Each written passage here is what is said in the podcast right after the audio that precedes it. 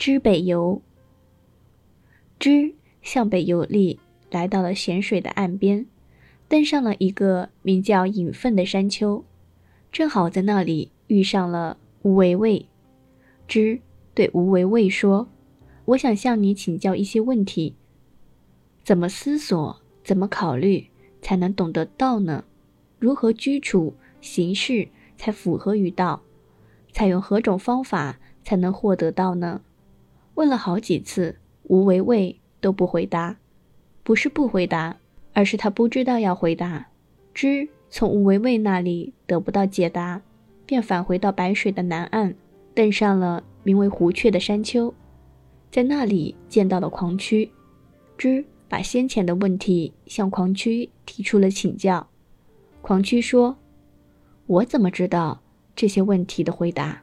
我将告诉给你。”可是心中正想说话，却又忘记了那些想说的话。知从狂曲那里也没有得到解答，便转回到皇帝的住所，见到了皇帝，向他再问。皇帝说：“没有思索，没有考虑，方才能够懂得到；没有安处，没有行动，方才能够符合道；没有依从，没有方法，方才能够获得道。”知于是问皇帝。我和你知道这些道理，无为卫和狂曲不知道这些道理，那么谁是正确的呢？皇帝说：“那无为卫是真正正确的，狂曲接近于正确，我和你则始终未能接近于道。知道的人不说，说的人不知道，所以圣人施行的是不用言传的教育，倒不可能靠言传来获得。”倒不可能靠谈话来达到，没有偏爱是可以有所作为的，讲求道义是可以亏损残缺的，而礼仪的推行只是相互虚伪欺诈。所以说，失去了道，然后获得德；失去了德，而后获得了仁；失去了仁，然后获得义；失去了义，然后获得礼。礼，乃是道的伪饰。乱的祸首，所以说，体察道的人，每天都要清除伪事，清除，然后再清除，以至于达到无为的境界。达到无为的境界，也就没有什么可以作为了。如今你已经对外物有所作为，想要再返回根本，不是很困难吗？假如容易改变而回归根本，恐怕只是得道的人生。是死的同类，死是生的开始，谁能知道他们的端绪？人的诞生是气的聚合，气的聚合形成生命，气的离散便是死亡。如果死与生是同类相属的，那么对于死亡，我有忧患什么呢？所以，万物说到底是同一的。这样，把那些所谓美好的东西。看作是神奇，把那些所谓讨厌的东西看作是臭腐，而臭腐的东西可以再转化为神奇，神奇的东西可以再转化为臭腐。所以说，整个天下只不过同是气罢了。圣人也因此看重万物统一的特点。知又对皇帝说：“我问吴为卫，吴为卫不回答我，不是不回答我。”是不知道回答我。我问狂曲，狂曲内心正想告诉我，却没有告诉我。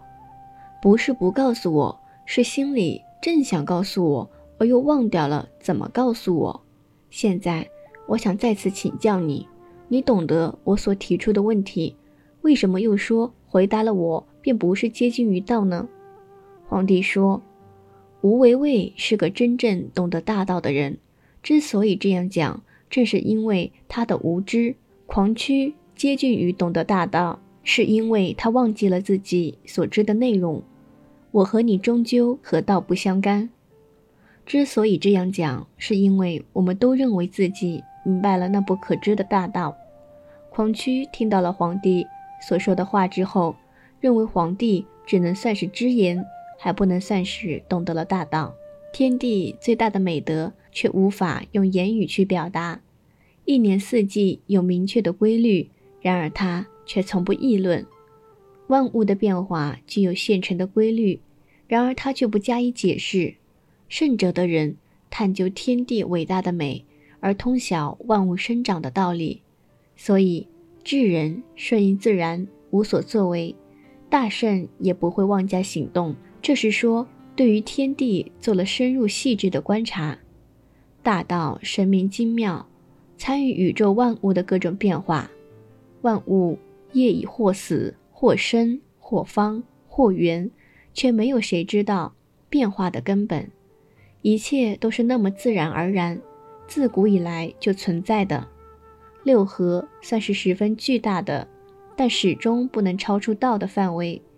秋天的毫毛算是最小的，也得仰赖于道，方才能够成就其细小的形体。宇宙万物无时不再发生变化，始终保持着变化的心姿。阴阳与四季不停地运行，各有各自的序列。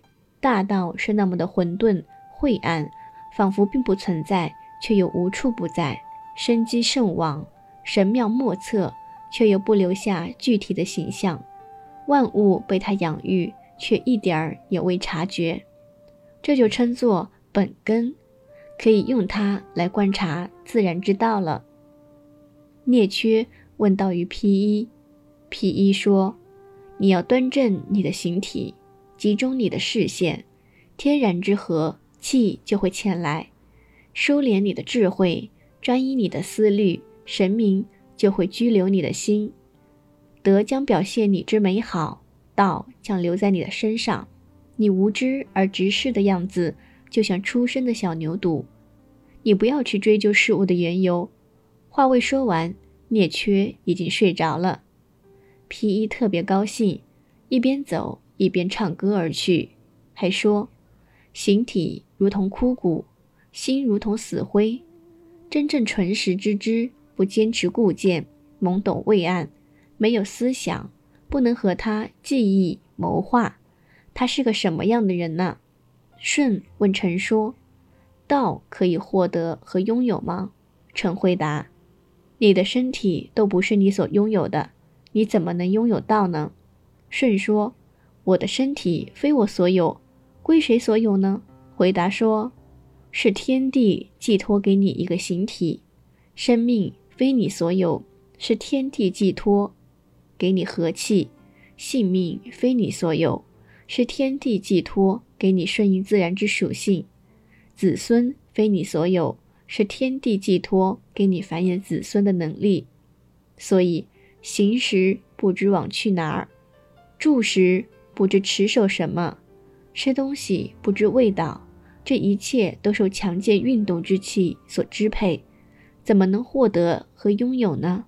孔子对老聃说：“今天安居闲适，我冒昧的向你请教之道。”老丹说：“你先得斋戒静心，再疏通你的心灵，清扫你的精神，破除你的才智。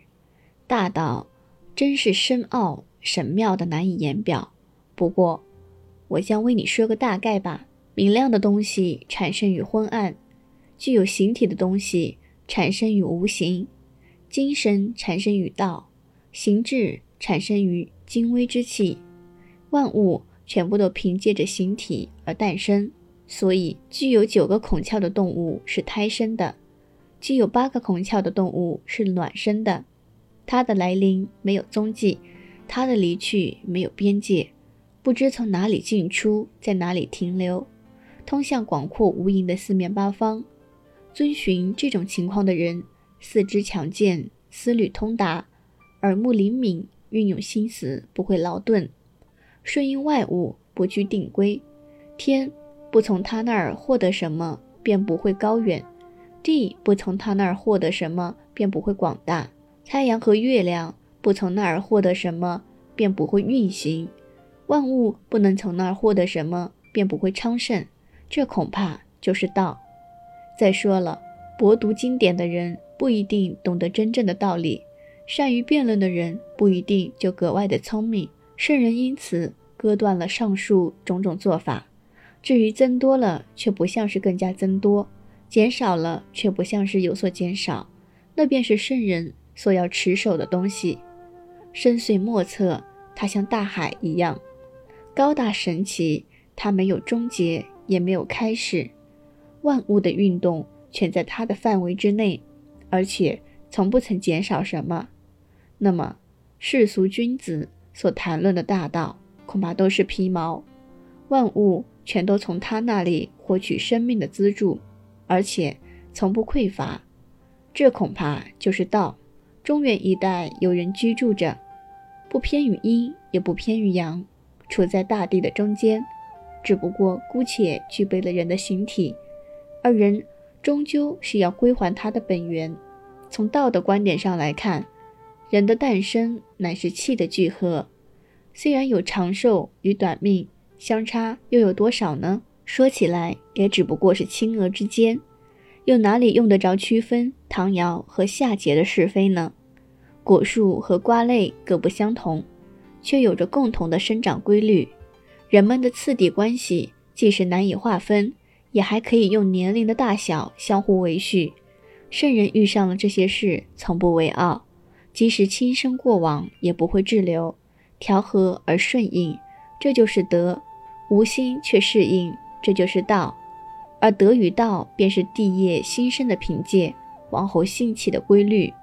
人生活在天地之间的时日，如同白驹过隙一样短暂，刹那而已。生长啊，兴起，无不由道而生发出来；变化啊，消逝，也无不消亡于道体之中。已经变化生出的，又变化而死去的。生命为其同类之死而悲哀，人类为其亲人之死而悲伤。打开自然的枷锁吧，毁坏天然的桎梏。风云婉转，魂魄将亡，身体也会随之消失。死亡就是最大的回归呀！从没有形体到有形体，又从有形体变为没有形体，这是人所共知的常识。常识。并不是求道之人所努力追寻的，那是人人明白并且共同讨论的话题。那些达于道境的人并不爱议论，爱议论的人也就并没有达到道境。用聪明才智去追求大道，恰恰遇不上大道。想要体悟大道，善变不如沉默。道是不如闻之的，所以闻听不如不听。懂得这些。就叫做大德。东郭子向庄子请教说：“人们所说的道，究竟存在于什么地方呢？”庄子说：“大道无所不在。”东郭子说：“一定要指出具体的地方才行。”庄子说：“在蝼蚁之中。”东郭子说：“为什么处在这样地下卑微的地方？”庄子说：“在稻田碧草里。”东郭子说。怎么越发的低下了？庄子说，在砖块瓦砾之中。东郭子说，怎么越来越低下了呢？庄子说，在大小便里。东郭子听了之后不再吭声。庄子说，先生提问题的方法本来就没有触及问题的实质，就好像叫敌的市场官正在问他的助手，如何通过踩猪腿。来检验猪的肥瘦一样，我只能告诉你，越往下踩，越看得清楚。你不要求我来证实道在哪个事物上，因为所有的物都在道之中，都逃不出去。最高的道是这样，所有抽象的概念都是这样的。就好像周、变、贤这三个词不可一样，名不同而实相同，他们所指称的事物都是一样的。让我们移到有利于什么也没有的地方，用魂同合一的观点来加以讨论。宇宙万物的变化是没有穷尽的，我们在顺应变化，无为而处吧。恬淡而又寂静，广漠而又清虚，调谐而又安闲。我的心思早已经虚空凝寂，不会再前往何处，也不知道应该去哪里。离去之后，随即归来，也不知道。停留的所在，我已在人世来来往往，却并不了解哪里是最后的归宿。放纵我的思想，遨游在虚旷的境遇。大智的人跟大道交融相契，而从来不了解它的终极。造就万物的道跟万物本身并无界域之分，而事物之间的界限就是所谓具体事物的差异。没有差异的区别，也就表面存在差异，而实质并非有什么区别。人们所说的盈满、空虚、衰退、减损，认为是盈满或空虚，而并非是真正的盈满或空虚；认为是衰退或减损，而并非是真正的退缩和减损；认为是宗本或末节，而并非是真正的宗本或末节；认为是积聚或者是离散，而并非是真正的积聚或离散。阿合干跟神农一起。跟着老龙吉学习，神农大白天靠着积案关着门睡觉。中午的时候，阿合干推门而入说：“老龙吉死了。”神农抱着拐杖站身起来，啪的一声丢下拐杖，而笑起来说：“先生知道我见识短浅，心智不专，所以抛下我而去了。完了，先生没有留下启发我的智言，而死去了。”眼刚调知道了这件事情，说：“体悟大道的人是天下君子所皈依之人。如今老龙吉对于道连秋毫之末的万分之一也未能得到，尚且懂得深藏他的谈吐而死去，又何况那些真正体悟大道的人呢？大道看上去无形，听起来无声，对于人们所谈论的道，可以说是昏昧而又暗晦。”可以加以讨论的所谓的道，实际上并不是真正的道。于是太清向无穷请教：“您知晓吗？”无穷回答：“我不知道。”又问无为，无为回答说：“我知晓道。”太清又问：“您知晓道？道也有名目吗？”无为说：“有的。”太清说：“道的名目是怎么样的？”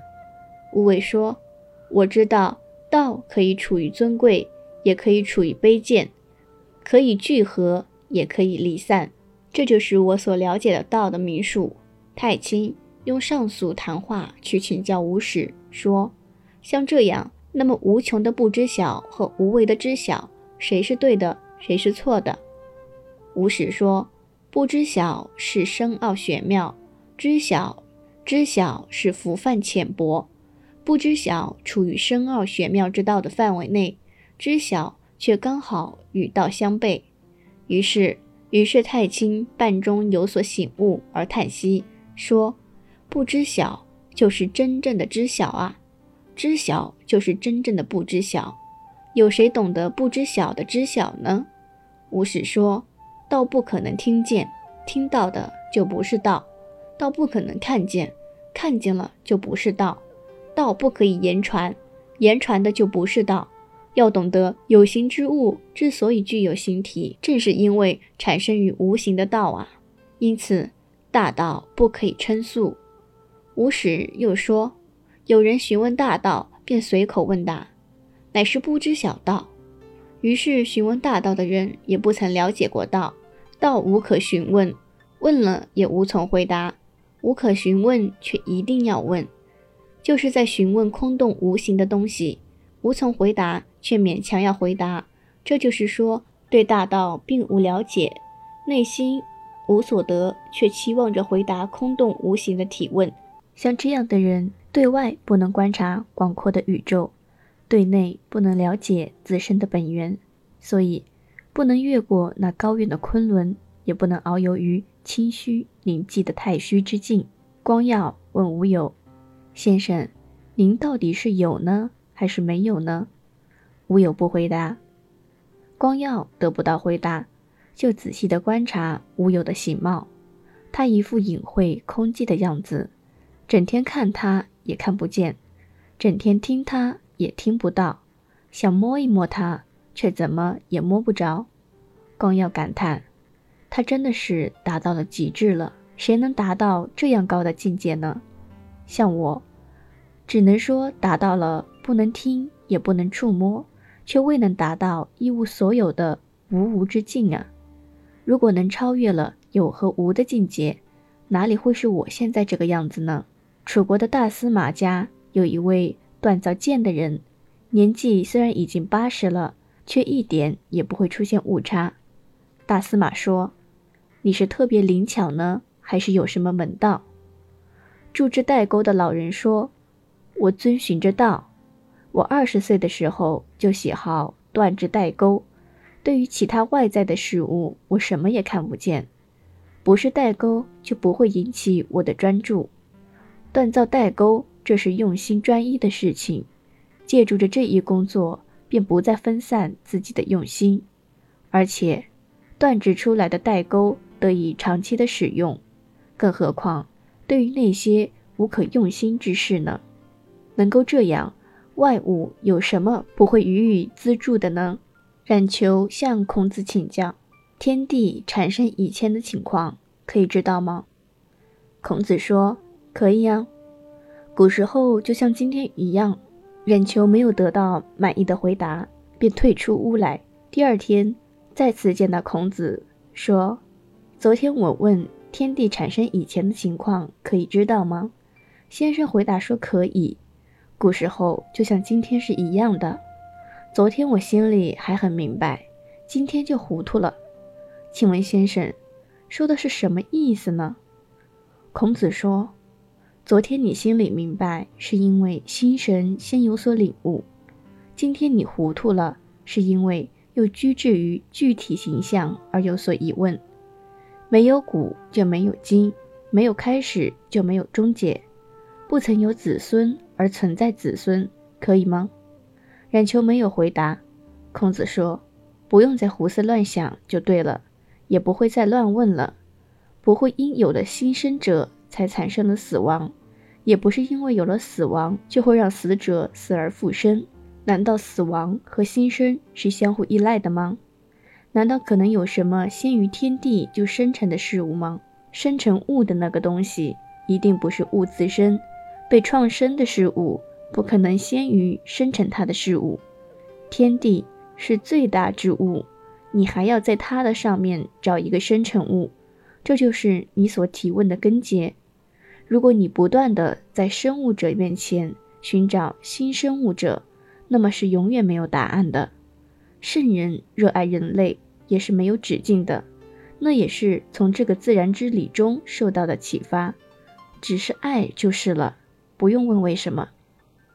颜渊问孔子说：“我曾经听老师说过，不要有所诵，也不要有所吟，请问？”怎样才能使精神出入自如呢？孔子说，古时候的人外表适应环境变化，但是内心世界却持守着宁静。现在的人内心世界不能宁静持守，而外表又不能适应环境的变化，随应外物变化的人必定内心纯一宁静而不离散游移，对于变化与不变化都安然听任，安闲自得的。跟外在的环境相顺应，必定会有外物一道的变化，而不有所偏移。西维氏的园林、皇帝的园圃、虞舜的宫殿、汤武的公式，游玩居住的地方越来越狭小，而道德也越来越低下。即使被称之为君子的人，一旦他们以儒墨为师而陷入是非之中，也不得不相互的攻击。何况现在的普通人呢？圣人与物相处而不伤害物，不伤害物的人，物也不能伤害他。只是无所伤害的人，才能与人相交往。山林平原能使我们欣然快乐，快乐还没有完，悲哀就接着来了。悲哀与快乐的到来，我不能抗拒，他们要离我而去，我也不能阻拦，多么可悲呢？世人只不过是为外物所带来的悲哀与欢乐所提供的旅馆罢了。他们只知道自己所遭遇的，却不知道自己还有很多艰难险阻是他所从不曾遭遇过的。人只能做力所能及的事情，却不能做力所不能及的事情。有所不知，有所不能，本来就是人所不能避免的。有些人非要强求人所不能免的，岂不是十分的可悲吗？大道之言不用言说，最好的做法就是有所不为，想要让人们的认识统一起来，那实在是既浅陋有无知的想法。